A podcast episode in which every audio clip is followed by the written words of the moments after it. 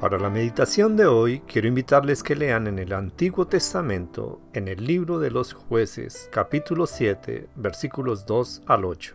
El versículo 2 dice, Y el Señor dijo a Gedeón, El pueblo que está contigo es mucho.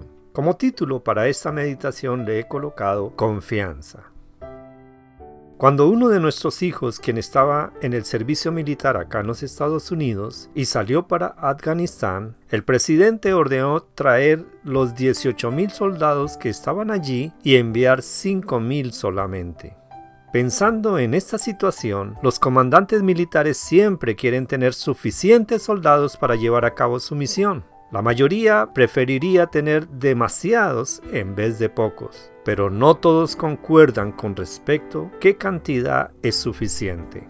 Cuando Gedeón reclutó un ejército de 32 mil hombres para luchar contra los que oprimían a los israelitas, el Señor le dijo, el pueblo que está contigo es mucho para que yo entregue a los madianitas en su mano, no sea que se alabe Israel contra mí diciendo, mi mano me ha salvado. Jueces capítulo 7 versículo 2. Entonces el Señor empezó a reducir el ejército de Gedeón. Cuando permitió que se fueran los que tenían miedo, 22 mil hombres regresaron a su casa, según el versículo 3. Una segunda reducción disminuyó el potencial de los 10.000 soldados restantes a 300, de los cuales el Señor dijo, con estos 300 hombres os salvaré y entregaré a los madianitas en tus manos. Versículo 7. Y así fue, versículos 19 al 23.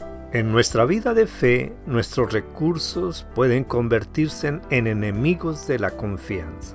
Dios quiere que dependamos de Él, no de nuestra propia fuerza, ya sea física, financiera o intelectual. Cuando el Señor reduce nuestros recursos de 32 mil a 300, no está castigándonos, sino que es su manera de preparar las cosas para que Él sea glorificado a través de nuestra vida, al reconocer su poder y confianza en su ayuda. Cuando Dios nos asigna una tarea imposible, esta se toma posible. Dios siempre bendecirnos para que seamos de bendición también a otros sin importar si somos pocos.